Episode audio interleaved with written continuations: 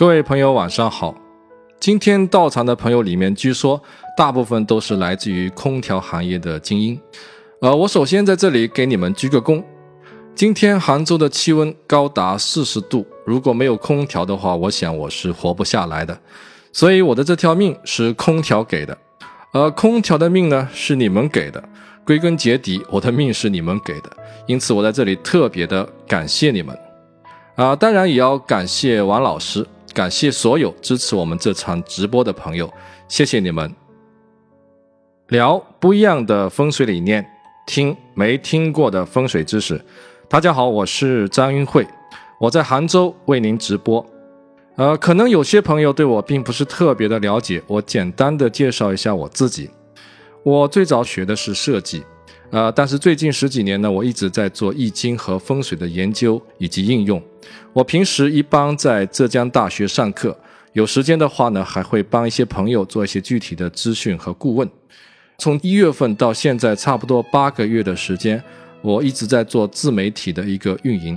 大家可以在蜻蜓 FM 等各大音频平台上听到我的音频节目《张云慧说风水》。如果各位对这方面感兴趣，希望了解更多的知识和资讯，可以扫描上方的二维码，关注我的微信平台“易会谈”，或者直接搜索“风水”的拼音全拼加八八八，再加 wx，就是微信的拼音缩写，也可以搜到我的微信平台“易会谈”。今天我给大家分享的主题是装修风水之空调篇。首先，我们要了解一个概念，什么是风水？风水在汉代之前呢叫堪舆学，也就是堪天与地的意思。到了唐代呢，叫做地理学，所以有的时候呢，我们也把它叫做地理风水。而现在我们所说到的风水这两个字，它的最早出处是晋代的郭璞写了一本书叫《藏书》，在这一本风水的经典里面呢，提到了一句话，这句话是这么说的：气。乘风则散，借水则止。古人聚之是不散，行之是有止，故谓之风水。给风水做了一个定义，所以我们也就知道了风水的本质其实讲的就是气的散和聚。古人认为天地之间充满了一种叫做气的能量，这种能量呢，对人和万事万物来说都是有影响的。而这种气呢，在空旷的地方很容易被风给吹散。那怎么样才能让它聚集起来不被吹散呢？有水的地方它可以聚气，另外一种呢就是四周有山脉围合，也是可以聚气的。所以呢，简单的说，风水学就是研究人如何与自然环境和谐共存的一门学问。他认为身边的山川河流，任何事物都会对生活在这个环境中的人产生好或者坏的影响。那么风水学的关键是什么呢？风水学的关键其实有两点，一点是我们上面提到的气，还有一点就是所谓的形。我们看这张图就能够理解，气呢是看不见摸不着的，是一种抽象的能量，而形呢恰恰相反，它是地面上的山川河流的地表形态，它是实实在在可以摸得着、看得见的东西。或者说，气就是空，形就是实。风水就是研究空与实的关系，而空与实的关系呢，简单来讲就是阴阳的关系。所以呢，有的时候我们也把风水叫做阴阳风水。虽然我们在表述上把形和气分开来讲，但其实形和气它是一体的，是一件事情。呃，我们来看这个图，我们就会发现，如果说下面的形少了，那就意味着上面的气多了，对吧？如果气多了呢，就意味着形少了，它们之间是相互影响的，形决定了气，气也决定了形，所以我们只要知道气怎么走，也就知道形应该怎么去设计了。反过来说，我们家装布局的各种形态的设计，目的就是为了聚气。那什么样的形态最聚气呢？我们看练气功的老头，你就发现。他们经常做一个动作，就是双手啊在胸前做一个抱球状。这个动作其实是最容易体会到气存在的一个动作。各位如果可以的话，自己可以试一下，双手在胸前做一个抱球状，然后食指相对，两个手掌之间呢大概相距十公分左右，然后呢用一点点力气啊把两个手轻轻的拉开，然后放松所有的关节、肩膀、手腕全部放松，然后再拉开一两公分，然后再放松。你会发现三五次之后呀，两个手之间就会产生一种引力，就像呼吸一样，自己会一吸一合。慢慢的，你感觉手指会发胀、发热，这就是你找到气的感觉了。人体的周围聚到气，可以让这个人强身健体。因为我们提到过，气啊，它是一种能量，所以呢，练气功练得好的人呢，身体一般比较强壮。还有些更厉害的人呢，甚至可以控制气的流转。比如说，他可以把气啊运行到手掌，然后一发力把一块砖给劈断了。我们把这个人拉到医院去拍个片，你会发现他的骨头、肌肉、他的质量、硬度，其实跟我们普通人是一样的。那你说好吧？既然骨头的硬度、肌肉的力量跟我是一样的，根据物理学的原理，那么你能劈断砖头，我也能劈得断。所以你就找一块砖头，然后一用劲，咔嚓一下，手断了啊，砖头没事啊？为什么呢？因为你不知道利用气的力量帮助你去劈这个砖头。既然环抱的形态它可以聚到气，那么我们就好理解了为什么我们古人在寻找一个合适的居住环境的时候，他就会考虑到所谓的左青龙跟右白虎。左青龙右白虎是什么东西啊？其实就是山脉的左右围合，对吧？像不像我们练气功的时候，两只手这么一环抱啊？那么一围合，它中间就聚气。而且呢，这个山脉的围合可以把外边的这个风啊挡住，所以里面的那个气场相对就比较稳定。在这样的气场里面生存呢，感觉最好，让身体健康啊，让思维更加的活跃，从而获得更多的成功啊，这就是所谓的风水宝地的模型。那么同样的道理，我们现在人在寻找房子的时候，你也要考虑到小区的布局是不是围合聚气的。建筑物本身是不是也有左青龙右白虎，形成聚气的格局？如果说你的房子是聚气的，周围的山脉是聚气的，那么人住在这个里面就会得到气场的帮助。虽然你不会练气功哦，可是那个山脉在练气功，房子在练气功，他们所练的气都为你所用。我们来看下面两个户型 A 和 B，下方是开门，上方是一个落地窗。各位来看看。呃，您觉得到底哪一个户型是需要做一道玄关的？做了玄关之后呢，可以使这个房间的气场更加的聚集。大家可以思考一下，然后可以在那个讨论区把你的答案写出来。对，答案非常简单，A 不需要，B 需要做玄关，因为 B 的窗户呢跟 A 的窗户稍微有点区别。A 的窗户要窄一点，B 的窗户呢非常的宽，几乎是到头了。A 的窗户旁边有墙，所以从门进来的一股气碰到这个墙角，它就会旋转，然后在房子里面呢形成一个螺旋形的气场，所以它的气呢是能够聚集起来的。而 B 呢就不同，它的窗户特别宽，那么门进来的一股气呢就会从窗出去，同样窗进来气呢也直接就从门出去了。门窗这一条线上的气流流动速度会很快，可是呢，另外一边呢，气流呢又流不动，所以它阴阳是不平衡的，气场也是聚不起来的。因此呢，我们需要在 B 的门口做一道玄关。呃，这也就是告诉各位，并不是说所有人装修的时候都要在他的门口建一个玄关的。玄关的功能是要改变气流的方向。如果房子的气流不需要改变就能够很好的流转并且聚集起来，那就不需要做玄关。而反过来呢，如果房子原有的气流运动路径不经过改变，气场就无法聚集的话，那就考虑在适当的位置呢建一个玄关来改变这种不良的状态。接着呢，我们来讲讲装修的时候可以解决哪些风水上的问题啊？因为各位在销售。设计安装空调的过程一定是跟装修同步的，所以如果我们了解一些装修的风水知识，对您来说也许是一个能够快速吸引客户注意力的话题。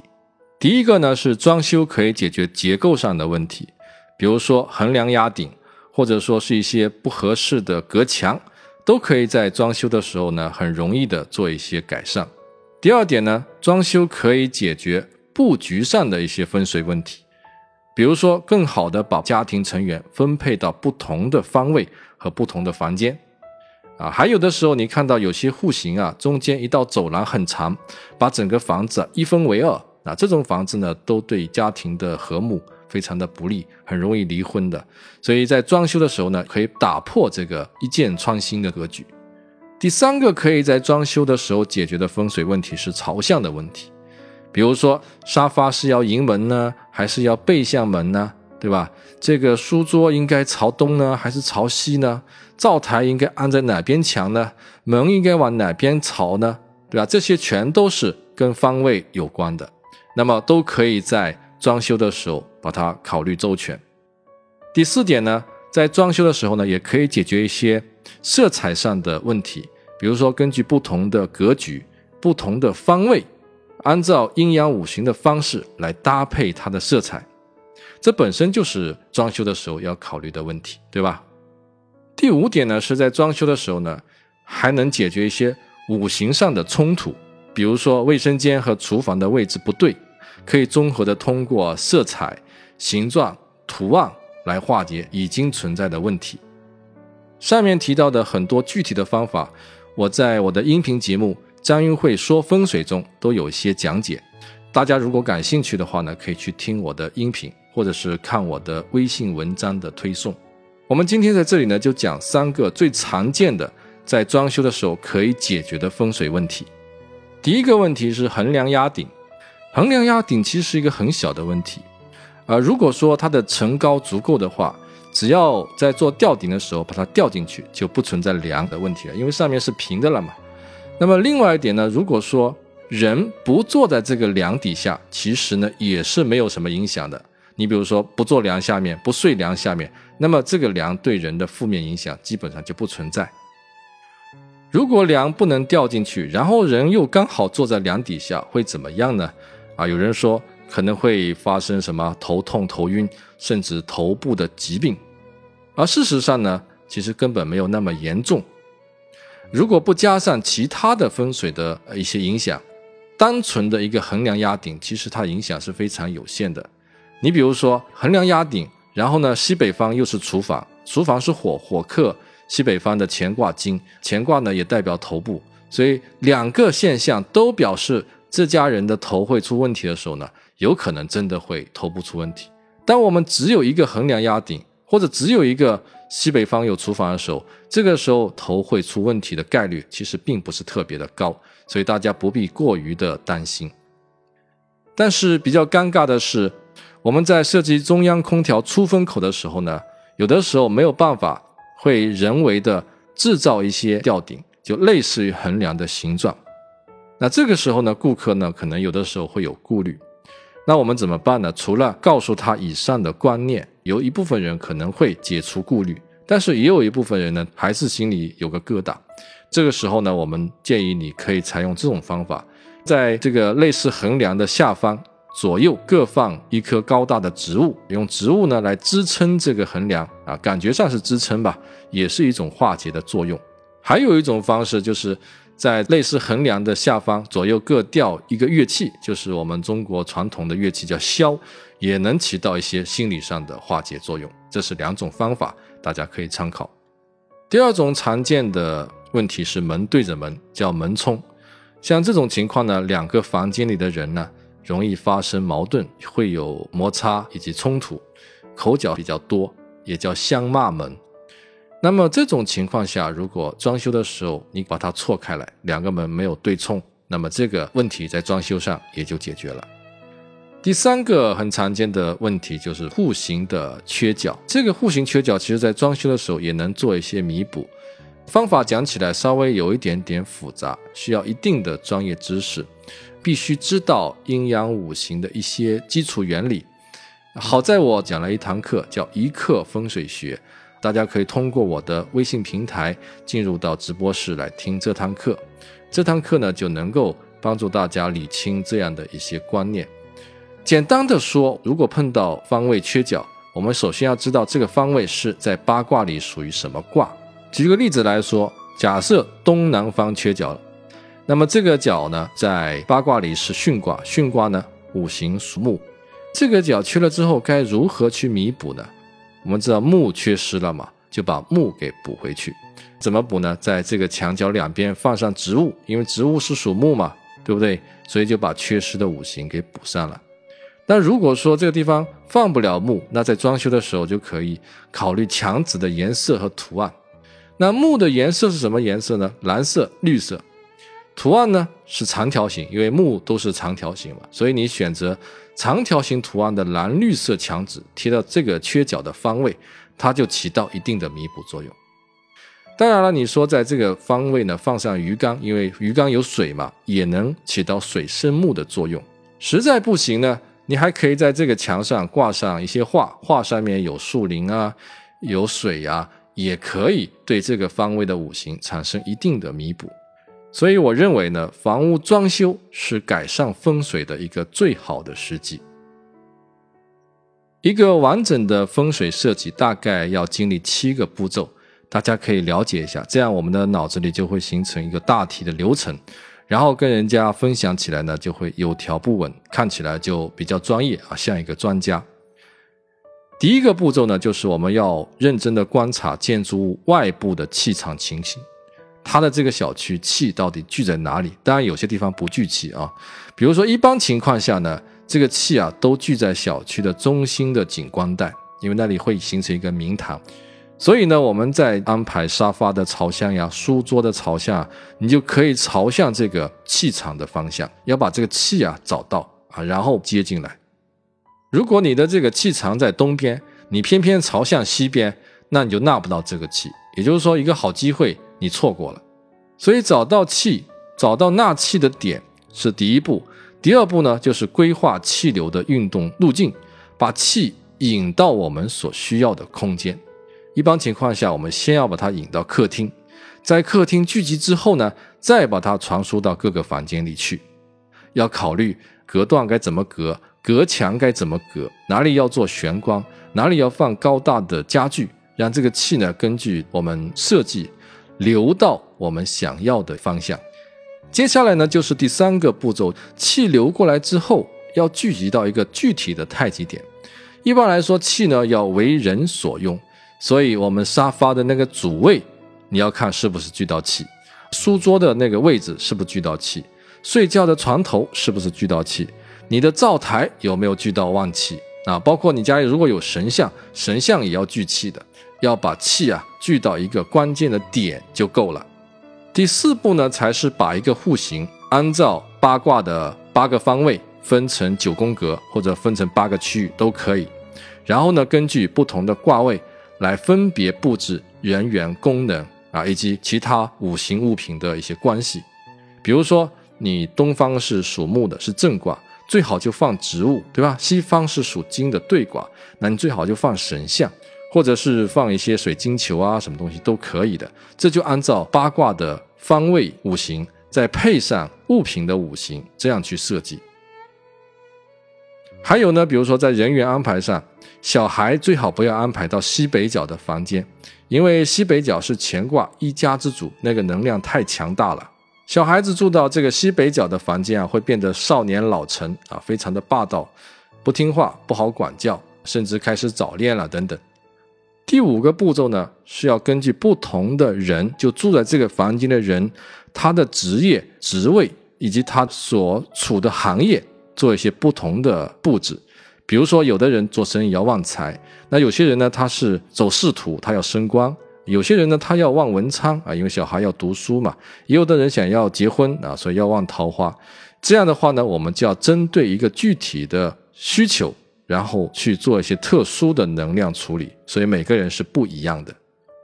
第六个步骤呢，是综合了前面所有这些因素，然后我们利用房屋原有的结构，包括后面我们自己构建的结构，再加上家具的形态、高低、大小、色彩以及其他的软装等等来配合，然后化解原有的不利因素。增加一些对空间的有利能量，这就是我们装修风水的大体流程。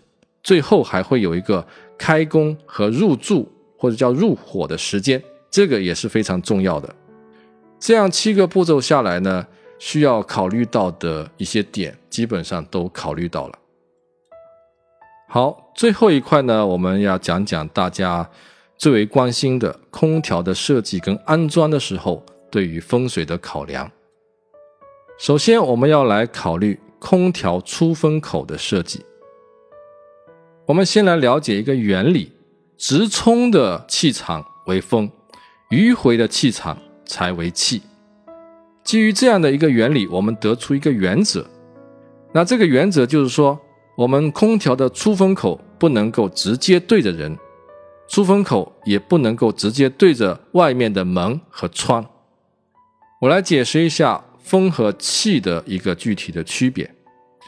简单的讲，风是直接吹来的气流，而气呢是通过建筑、山脉、家具反弹回来的气流。所以呢。风是很直接的，气呢是间接的。风的流动速度相对快，而气的流动速度呢相对慢。在风水中呢，我们是要气而不要风，因为我们前面说了，气乘风则散，风会把气吹散，这就是我们对于气和风的一个非常重要的区分。风呢对人是一种煞，比如说你长时间的在风口底下，那你肯定会不舒服。呃，我在空调下，比如说坐一个下午，那么基本上我的肩膀是会酸的，因为风对人是有一种伤害的。在古代呢，住宅的设计选址的时候都要避风，所以呢，最好的方式是让风吹到对面的一个墙壁或者家具上，然后通过墙壁反弹回来，这就叫吹气啊，不叫吹风。另外呢，如果说空调的出风口啊，直接对着一扇门或者一扇窗来吹的话，很容易把室内的这个气呢吹到室外去，那这也就导致了房子不聚气。所以呢，我觉得空调的出风口在设计的时候，尽量不要直对着人的床头，直对着人的座位。同样的呢，也不能够对着一扇窗往外吹，也不能对着一扇门往外吹。最好的方式是让这个出风口啊吹到一边墙上，这一面墙呢反弹。反到一个人所在的位置上，这是一个比较合理的出风口的设计。在遵守以上的原则之外，出风口在一个房间里面的相对位置也是非常重要的。根据八卦的方位分割，我们的房子会出现一个九宫格的形态。那么东南方是巽卦，五行属木；南方是离卦，五行属火；西南方是坤卦，五行属土；西方是兑卦，五行属金。西北方是乾卦，五行也是金；北方是坎卦，五行属水；东北方是艮卦，五行属土；东方是震卦，五行属木。那么中央呢？其实五行是属土的。学过我一课风水学的朋友都知道，物品的五行不能够克制它所在方位的五行。如果是这样的话，会发生凶的映照。为了解决这个问题，我们首先要知道。空调的出风口到底是什么五行？按照八卦的万物类象，我们找不到空调的类象，因为这个是中国古代的学问，所以我们不知道空调是什么五行。但是没有关系，八卦其实根据物品的不同的特点特性来分类的。那么巽卦就是吹风，巽为风啊。所以空调的特点跟巽卦是很相近的，因为它不管是吹冷风还是吹热风，空调肯定是在吹风的，所以它就是巽卦。巽卦就是我们现在看到东南方的这个卦象，它的五行就是属木的。那么结合上面这个图，我们就知道，空调在一个房间里最好出现在它相对的东南方、东方还有南方的位置，因为东方、东南方这两个卦位都是属木的。木跟空调的木呢，五行是相同的，所以特别的合适。那南方呢，五行属火，空调呢是木，木来生火，对这个方位也是有帮助的，所以也是可以安装的。也就是我们现在看到的三个蓝颜色的方块的位置，基本上，啊，安装出风口是没有问题，是最合适的。那么不能够安装出风口的是哪些方位呢？主要是两个，一个是东北方的艮卦。一个是西南方的坤卦，艮卦和坤卦呢，五行都是属土的，土呢怕木来克，所以如果出风口在这两个方位的话，那么空调的木就克了方位的土，就对这个方位的五行产生了破坏，破坏呢就会出现凶的感应。那问题来了，有的朋友说，我们家已经装好空调了，刚好出风口就装在了东北和西南，那我拆掉又很麻烦，那你说怎么办？那首先我们要知道，东北跟西南如果出现了出风口，它会有什么样的不好的反应？东北的更广的代表人的胃，还有人的手等等，呃，代表家里的少男；而西南呢，主要代表腹部脾，代表家里的母亲。那么这两个方位被克的话，两种人，一种是家里的女主人女性，还有一种家里的小孩，健康上容易出问题。当然还有很多问题啊，我们主要讲健康好了。也就是卦象所对应的胃肚子会有毛病啊，会肚子痛啊，这些都是因为这个可能引起的。那怎么化解呢？化解呢，就涉及到一个五行上的关系。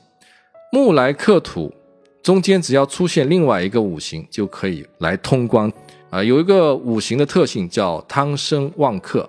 木在克火的时候呢，只要出现木相生的五行，它就先去生了，它就不来克你了。那木生什么呢？大家知道木点燃了就是火，对吧？所以木在五行上的关系是生火，也就是说，只要出现火的东西啊，就可以化解出风口在东北、西南的这么一个困境。那火是什么东西呢？比如说红颜色，比如说桑的树脂是火的先天素。具体怎么做呢？告诉大家一个简单的方法，就是你找来三根红丝带，然后呢系到空调口上，就是西南跟。东北的这个空调口上系上三根红丝带，就是增加了火的力量，所以在一定程度上能够化解相克所带来的一些问题。好，今天的分享就到这里，希望能够给各位工作和生活上一些启发。如果对这方面还感兴趣的话，大家可以关注我的微信平台，我每周四呢都会更新一篇新的有关风水的知识性的文章。同时呢，我也开过两堂直播课啊，里面有比较系统的讲到一些风水的知识。如果各位感兴趣的话，也可以去听我的那个课程。目前呢，我还在开发一些新的课程，相信不久呢也会跟大家见面。如果您是一位充满好奇又能够理性思考的人，我希望有机会能够跟您一起来探讨人与宇宙自然的奇妙关系。谢谢各位的聆听。